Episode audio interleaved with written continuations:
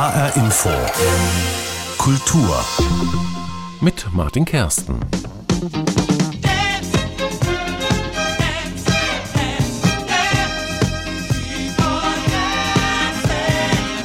Tanzen in einem Club, heiß und voll, Gedränge. Das gab's schon sehr lange nicht mehr. Nach zwei Jahren ist jetzt endlich ein Ende der Tanzpause abzusehen. Die Clubs dürfen wieder öffnen. Erstmal noch mit ein paar Einschränkungen und unter 2G-Plus-Bedingungen. Also geimpft oder genesen mit negativem Testergebnis oder geboostert. Auf jeden Fall aber ein Grund zur Freude. Mich macht's wirklich glücklich, dass die Clubs wieder öffnen.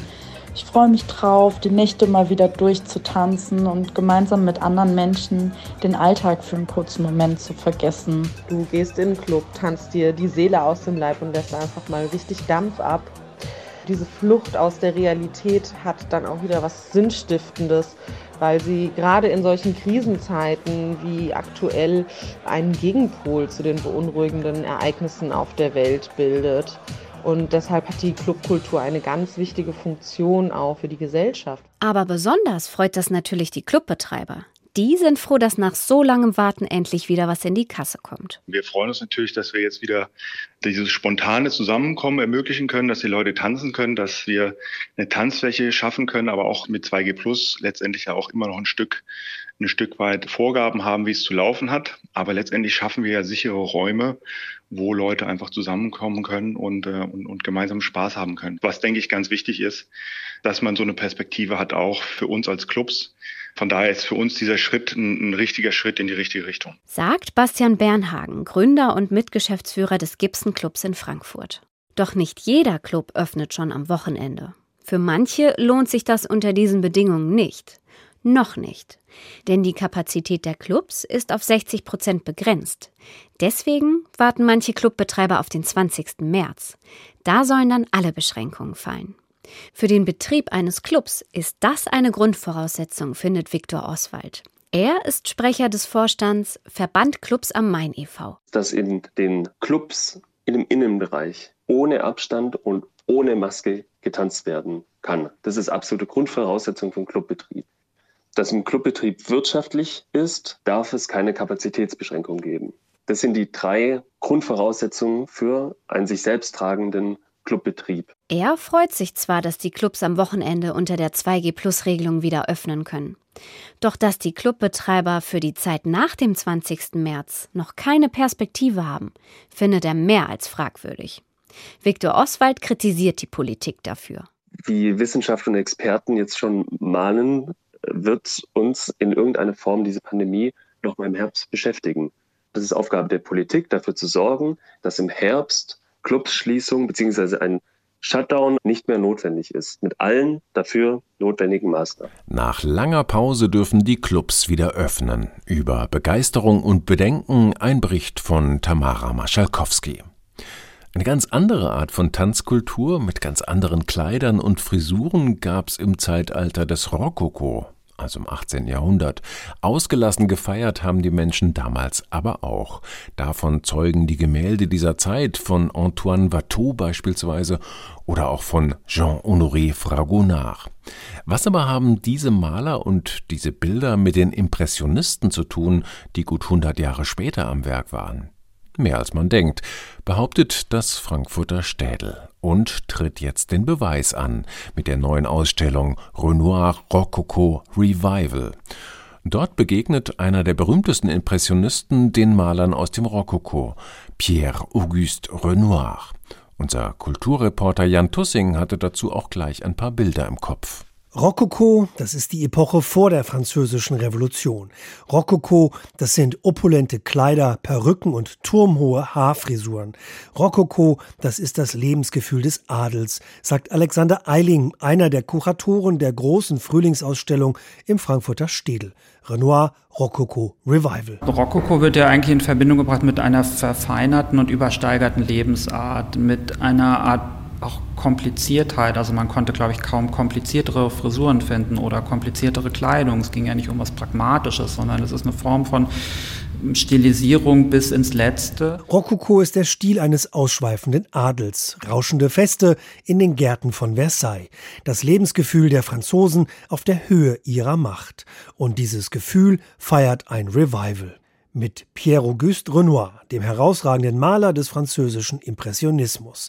Renoir lässt Mitte des 19. Jahrhunderts das Rokoko in seinen Bildern wieder aufleben. Er spielt damit, ähm, er wählt bewusst Motive, die an das 18. Jahrhundert anknüpfen. Man kann fast sagen, er nimmt Versatzstücke aus dem 18. Jahrhundert, transportiert sie ins 19. Jahrhundert und zeigt, wie elegante Paare in Parklandschaften flanieren gehen. Das hat man im 18. Jahrhundert auch getan, aber er zeigt sie jetzt in neuer, in bürgerlicher Kleidung, mit Rudererhüten. Alexander Eiling und sein Kuratorenteam haben 70 Meisterwerke des Franzosen aus den wichtigsten Museen der Welt nach Frankfurt geholt. Darunter so ikonische Werke wie Die Schaukel aus dem Musée d'Orsay in Paris oder La Grenouillère aus dem Nationalmuseum Stockholm. Wir haben unglaublich tolle Werke, muss man sagen. Also aus dem Musée d'Orsay, aus Sao Paulo, aus Washington. Ähm, ist die ganze Welt ist heute und gestern die ganze Woche eigentlich angereist, hat Kuriere geschickt, die auch fast vielfach wirklich hier physisch vor Ort waren und ihre Werke gebracht haben. Und es ist einfach beglückend, nach so einer Corona-Dürre jetzt endlich mal wieder die Werke auch zu sehen und einen Anlass zu schaffen, an dem Menschen diese Bilder auch bestaunen können. Diese Meisterwerke hat Alexander Eiling französischen Malern des Rokoko gegenübergestellt. Malern wie Antoine Watteau oder Jean-Honoré Fragonard. Der Städelkurator will damit zeigen, wie sehr Renoir sich aus dem Rokoko inspiriert hat. Aber Moment mal, ist Renoir nicht ein Vertreter des Impressionismus? Wir müssen unser Bild vom Impressionismus mal revidieren. Also das ist nicht so, dass man abends mit dem Realismus sozusagen einschläft und morgens mit dem Impressionismus aufwacht. Der Impressionismus hat ganz klare und ganz dezidierte Anklänge an frühere Epochen und führt sie eigentlich weiter. Und so haben die Künstler sich auch gesehen. Renoir hätte sich vehement dagegen gewehrt, als revolutionär bezeichnet zu werden. Der Impressionismus ist für ihn keine Revolution, sondern eine Fortschreibung der Malereitradition. Um diese These zu untermauern, hat Alexander Eiling seine Ausstellung in thematische Bereiche unterteilt.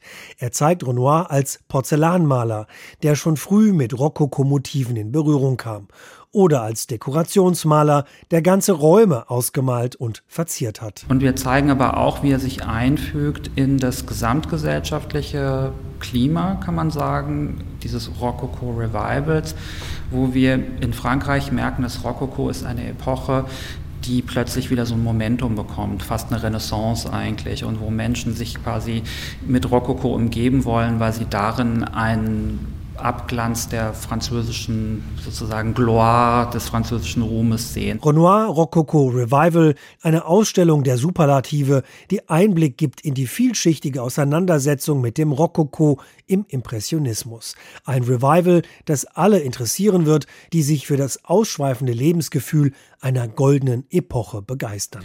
Die Ausstellung Renoir Rococo Revival im Frankfurter Städel ist eröffnet und zu sehen bis zum 19. Juni. Eine ganz andere Art von Ausstellung gibt es momentan im italienischen Bologna zu sehen, in der Heimatstadt von Lucio Dalla. Vor zehn Jahren ist er gestorben an einem Herzinfarkt in der Nacht nach einem Konzert in Montreux. Der Musiker, der die italienische Liedermacherszene über Jahrzehnte geprägt hat, er wird in Italien heiß geliebt und verehrt und gilt als einer der bedeutendsten italienischen Musiker der jüngeren Vergangenheit. Zurzeit läuft die erste große multimediale Werkschau über Lucio Dalla. Unser Korrespondent Jörg Seiselberg hat sie gesehen. Dormo sull'erba, ho molti amici intorno a me, gli innamorati in piazza grande.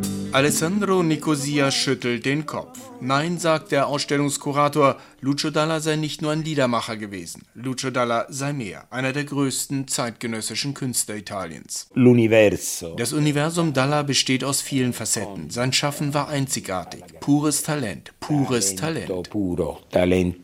In der von Nicosia realisierten Ausstellung wird erstmals das Leben und Schaffen des bedeutendsten italienischen Cantautore in einer umfassenden Schau dokumentiert. Mit hunderten Exponaten, Ton- und Filmdokumenten. Auf der einen Seite erzählen wir den Menschen Lucio Dalla, seine außergewöhnliche Persönlichkeit, seine Liebe, sein Glauben an die Freundschaft, sein großzügiges Wesen. Auf der anderen Seite er und die Musik. Es ist eine Art Mosaik seines Lebens, das wir zusammengestellt haben. Auch zehn Jahre nach seinem Tod ist Lucio Dalla präsent in der italienischen Kultur. Seine Musik wird im Radio gespielt, zu seinem Todestag gibt es Sondersendungen im Fernsehen, ein Preis für Nachwuchskünstler ist nach ihm benannt und beim Musikfestival in Sanremo wurde Dalla mit einer Hommage gedacht. La poesia di Lucio Dalla. Der Bologneser Liedermacher sagt, der Musikkritiker und Dalla-Biograf Ernesto Assante habe eine zentrale Rolle in der jüngeren italienischen Musikgeschichte. Dalla war fundamental, weil er in einer Zeitenwende der italienischen Musik zwischen den 1970er und 80er Jahren ein Gleichgewicht gefunden hat, zwischen kunstvoller, kultivierter, poetischer Musik und dem Volk. Er hat sich mit hochwertiger Musik nicht an eine Elite gewandt, sondern hatte die Lust, den großen Wunsch, durch seine Musik mit der größtmöglichen Zahl an Menschen zu kommunizieren numero di persone possibili. Denen er unter anderem von obdachlosen, unehelichen Kindern und Häftlingen sang. Die Menschen in Italien liebten ihn dafür. Die Ausstellung mit dem Titel Lucio Dalla anche se il tempo passa, auch wenn die Zeit vergeht, erzählt Episoden aus dem Leben des Musikers, zeichnet seinen Charakter, seine Haltung. Ausstellungsmacher Nicosia. Er ist ein christlicher Kommunist. Er hat kommunistisch gewählt, ist aber regelmäßig in die Kirche gegangen, war tief in der Religion verwurzelt und hat mit vielen Priestern ein unglaublich tiefes Vertrauensverhältnis gehabt. In der Ausstellung erinnern sich Prominente an Begegnungen mit Dalla, aber auch Schulfreunde, der Besitzer seines Lieblingsrestaurants, sein Bootsverleiher. Schulzeugnisse, Veranstaltungsplakate aus Dallas Jugendjahren und bislang unveröffentlichte Fotos sind zu sehen, viele Tonaufnahmen zu hören. Sie erzählen die Geschichte der musikalischen Karriere Dallas von den Kindheitstagen bis zu den Karrierehöhepunkten. Per la gente del porto mi chiamo Gesù bambino. Te voglio bene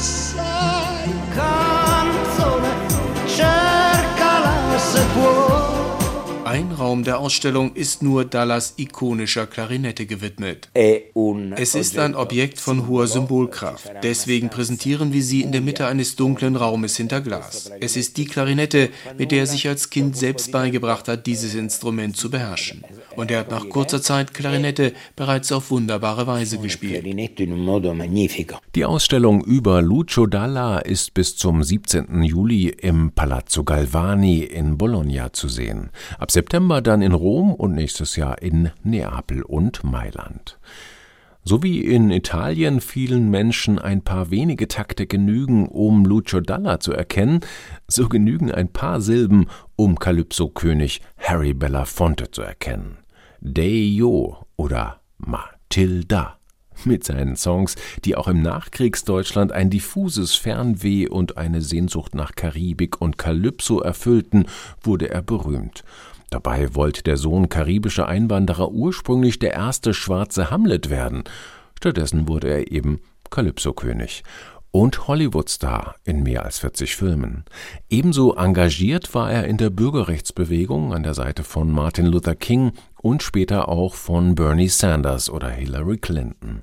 In diesen Tagen ist er 95 Jahre alt geworden. Mit seinem Banana-Boot-Song brachte Harry Belafonte in den 50er Jahren karibische Leichtigkeit in den musikalischen Mainstream der USA. Doch als seichter Entertainer hat sich der Sänger und Schauspieler nie verstanden, ganz im Gegenteil. All songs are political.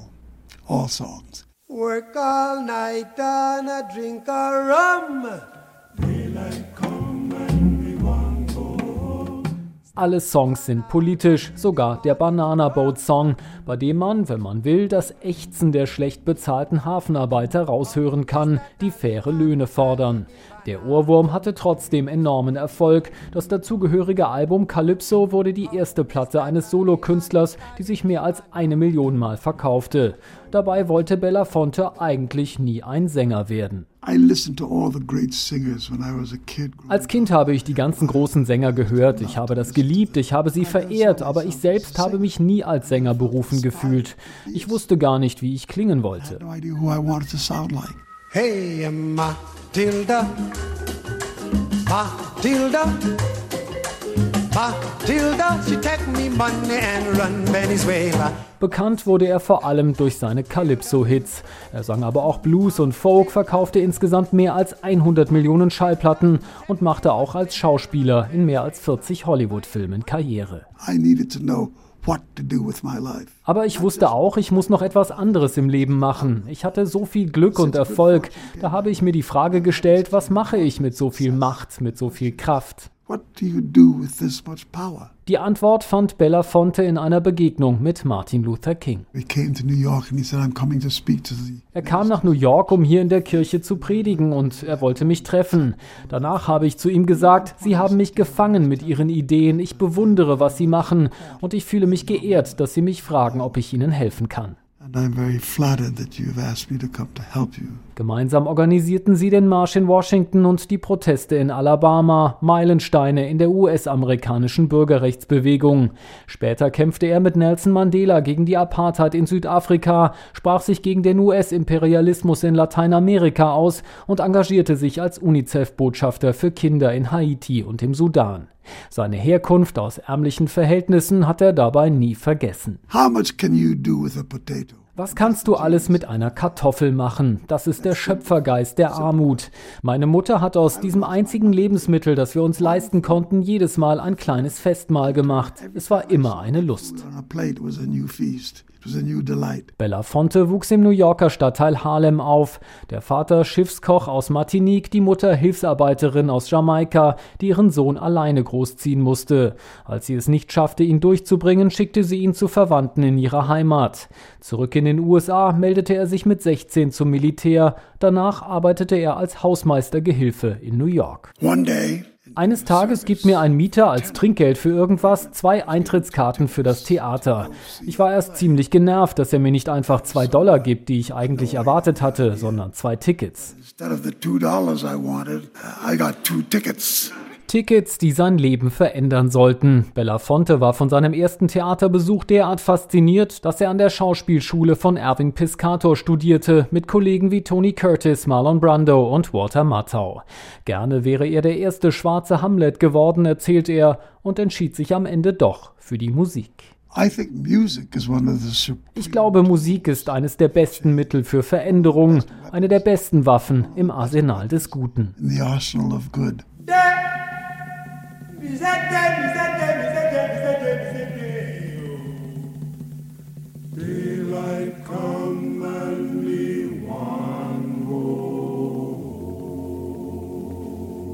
Zum 95. Geburtstag von Harry Belafonte aus New York, Peter Mücke.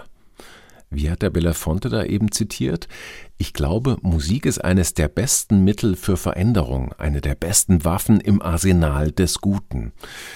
Eine Aussage, die auch zu Künstlerinnen und Künstlern passt, die sich in diesen Tagen für die Ukraine engagieren, die sagen und schreiben, was sie denken, die unterstützen, wo und wie sie können oder Musik machen, um zu helfen. Auch der Hessische Rundfunk hat sich entschlossen, ein Zeichen zu setzen und wird am kommenden Donnerstag mit dem HR Sinfonieorchester und einigen starken Partnern aus dem Land ein großes Benefizkonzert in der Alten Oper Frankfurt veranstalten. Musik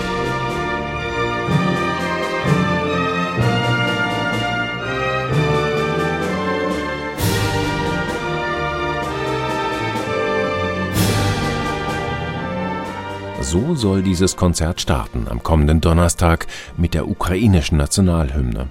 Und es wird sicherlich nicht der einzige emotionale Moment bleiben an diesem Abend. Der HR möchte mit der Benefizaktion ein Zeichen setzen, sagt Florian Hager, der gerade sein Amt als neuer Intendant des Hessischen Rundfunks angetreten hat. Wir möchten gemeinsam mit unseren Partnern mit diesem besonderen Konzert unsere Solidarität mit der ukrainischen Bevölkerung zum Ausdruck bringen und ein musikalisches Zeichen für den Frieden und die Freiheit unserer europäischen Nachbarn setzen. Die Botschaft ist klar. Es geht um einen Schulterschluss mit den Menschen in der Ukraine, die gerade akut unter diesem Krieg zu leiden haben. Und diese Hilfe soll ganz konkret sein. Alle Einnahmen aus der Veranstaltung gehen zu 100 Prozent an die Nothilfe Ukraine des Bündnisses Entwicklung hilft und der Aktion Deutschland hilft. Die Musik alleine kann zwar natürlich keinen Krieg stoppen, aber sie war schon immer eine universelle Sprache, die die Völker zusammengebracht hat. Davon ist auch der ukrainische Geiger Arthur Podlesny überzeugt. Podlesny hat lange im HR Sinfonieorchester gespielt, ist jetzt Mitglied des Frankfurter Opernorchesters und hat selbst noch Familie in der Ukraine. Die Musik, äh, das ist ja, da braucht man überhaupt keine Völker oder braucht man überhaupt keine Nationalitäten. Wir musizieren äh, in einer Sprache und äh, wir sind alle gleich und da ist ja überhaupt nicht das Thema. Die gemeinsame Sprache und die einigende Kraft der Musik möchte auch das HR Sinfonieorchester nutzen.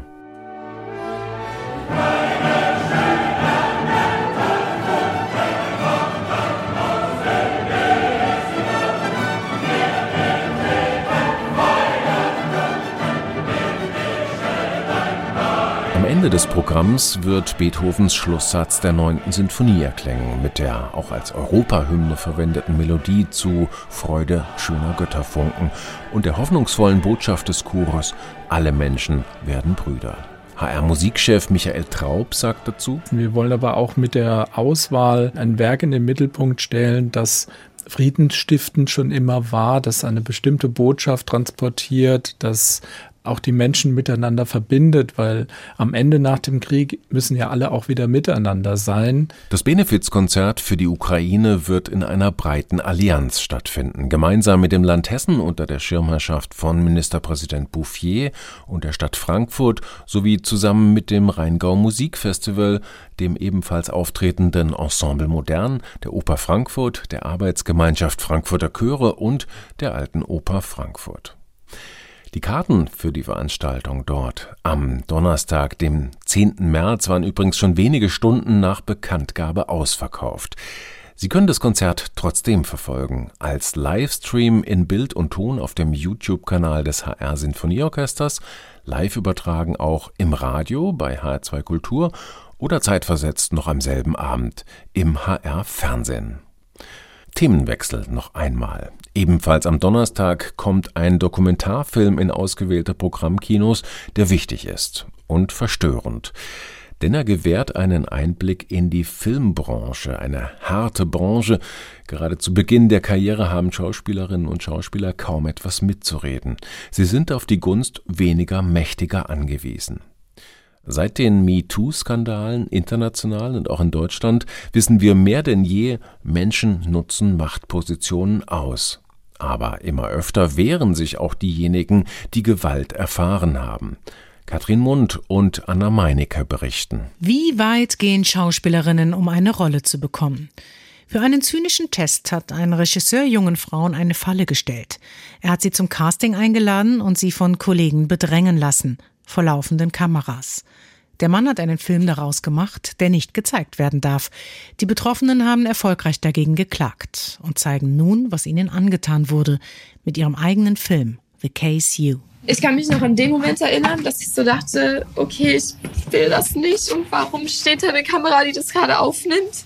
Ich habe nur zu meiner Linken geschaut und diesen Mann gesehen, wo ich auch nicht wusste, wer er ist, der ohne Hose da saß ich glaube, der hatte noch ein Unterhemd an, aber ich konnte auf jeden Fall sein Glied sehen und sich angefasst hat und mich angestarrt hat und ich einfach nur da stand. Sagt Gabriela Burkhardt, eine der Hauptakteurinnen der Dokumentation The Case You. Sie hat sich bei dem Casting-Experiment vor allem hilflos gefühlt.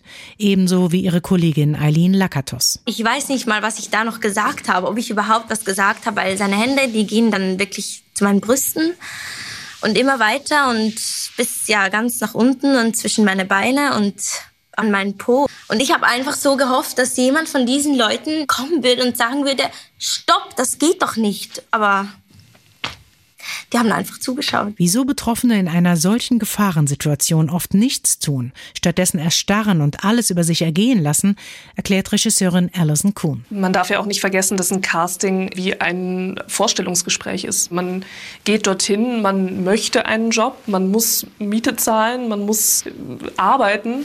Und da ist man natürlich in so einem hierarchischen Gefüge, das ganz, ganz klar abgesteckt ist. Auch Regisseurin Kuhn hat das Casting miterlebt, damals noch als Schauspielerin. Sie kennt den Druck beim Wettbewerb um Rollen.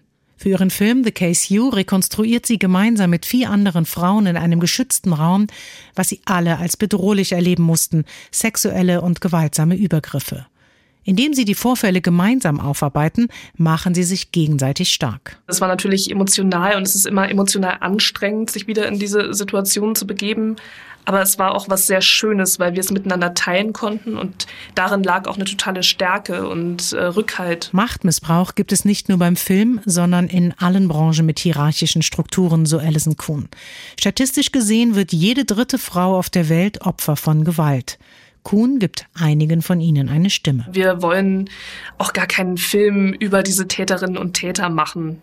Das ist gar nicht so spannend. Wir wollen einen Film über die Betroffenen machen. The Case You erzählt von Missbrauch im Filmgeschäft und seinen Auswirkungen. Die Dokumentation läuft ab 10. März in ausgewählten Programmkinos. Und das war HR Infokultur. Den Podcast finden Sie auf hrinforadio.de und in der ARD Audiothek. Mein Name ist Martin Kersten.